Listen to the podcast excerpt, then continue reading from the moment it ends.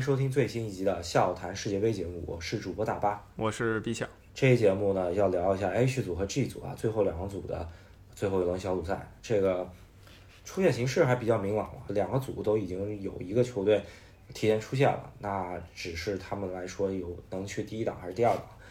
那我觉得 H 组这边应该来说，葡萄牙是很想必须拿到第一。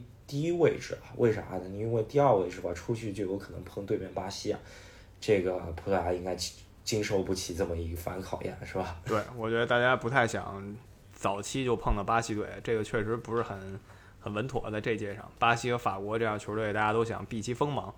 那葡萄牙若想取得小组第一，方法很容易，打平就可以保证小组第一了。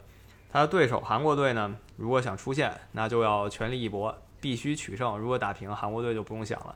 所以我觉得这个还挺好看的吧。大牌云集的葡萄牙稳坐钓鱼台，韩国呢搏命，看看韩国队搏命能搏个什么状态吧。本届亚洲球队就亚足联的球队吧，给大家很多惊喜了。那韩国队还没有奉献任何惊喜啊，看看最后一轮他们能不能让大家开开心。那这边就是两个球队还是有利益上的冲突吧，就是说一个必须得赢，一个是保平，那挺好看的这场比赛。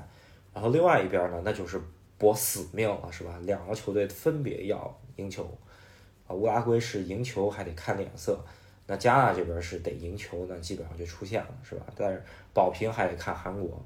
是，我觉得这个逻辑也是这样。如果加加纳成功逼平乌拉圭呢，他得瞅一眼葡萄牙和韩国这边的情况，所以。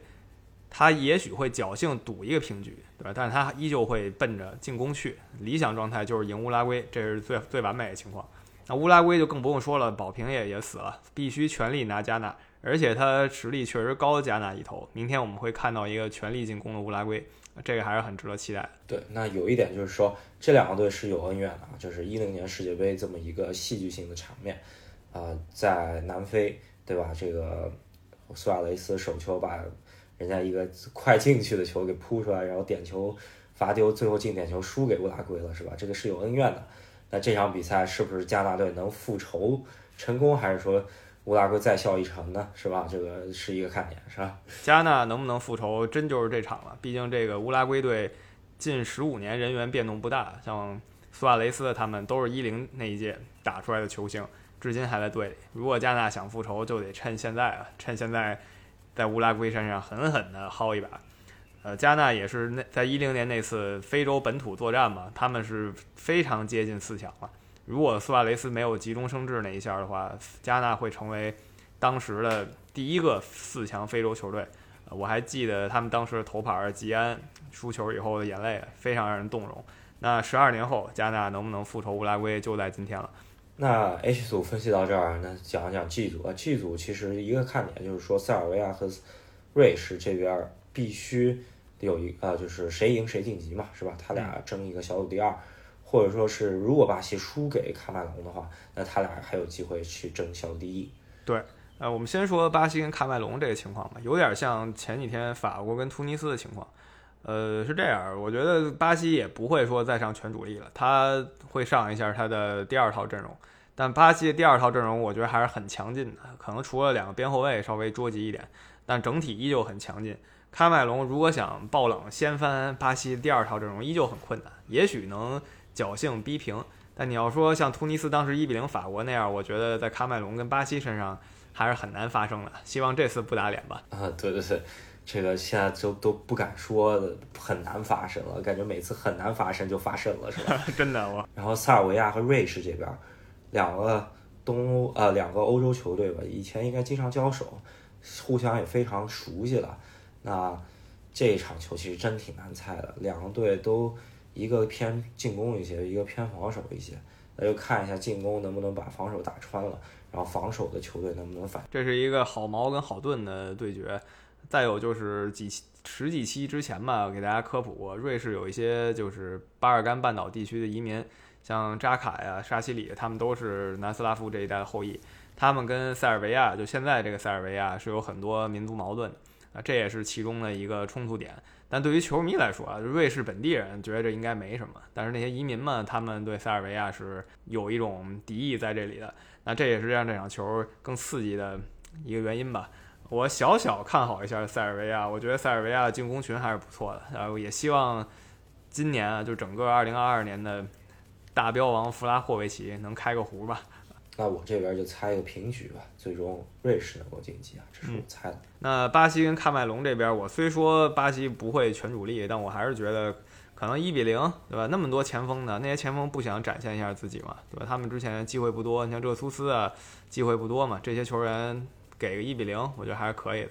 嗯，那我觉得是一场大胜啊，三比零。这行个对巴西的替补进攻区还是比较有信心。嗯，然后可能大家都还想证明一下自己，这是我的看法。那说一下比较难猜的那一组吧。首先是加纳能不能报仇乌拉圭？呃，从实力上讲很困难，对吧？我支持一下乌拉圭吧，我看可能乌拉圭二比一取胜。不过今年这乌拉圭虽然锋线好手众多啊，但是一球没进，挺挺尴尬的。嗯，那我看好加纳，就是直接加纳晋级，然后可能都有可能赢得比赛，这是我的看法。那葡萄牙跟韩国，我稍微看看好一下韩国，倒不是我真觉得韩国有什么实力吧，我只是觉得憋了这几场气可以撒一下了。像上届终于撒在德国队身上，这届可能撒在葡萄牙身上。但就是就算韩国赢了葡萄牙，他也不一定能出线，这是我们要强调的一点。呃，那今天比较巧，可能四场我跟你的呃观点都相反了，跟之前不太一样。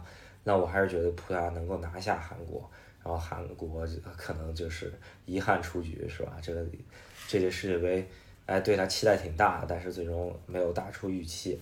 那我跟大巴这对这四场球的看法都不太一样，呃，所以我们这节目应该在这次预测中立于不败之地了，怎么说都有理。那我们跟大家预测一下小组赛最后一轮情况，这轮踢完十六强，完整对决就要出来了，然后马不停蹄进入周末，我们就会看到精彩的淘汰赛。那我们这一期节目就先聊到这里。想要加我们微信群的朋友们，可以通过微微信公众号回复任何消息添加微信，或者直接在喜马拉雅的私信里面给我们你的微信号添加。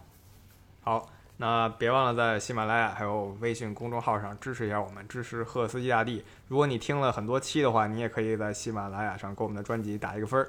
那我们明天十六强见分晓。十六强就得意味着十六支球队回家了，是吧？嗯，有好多前世界杯冠军已经回家了。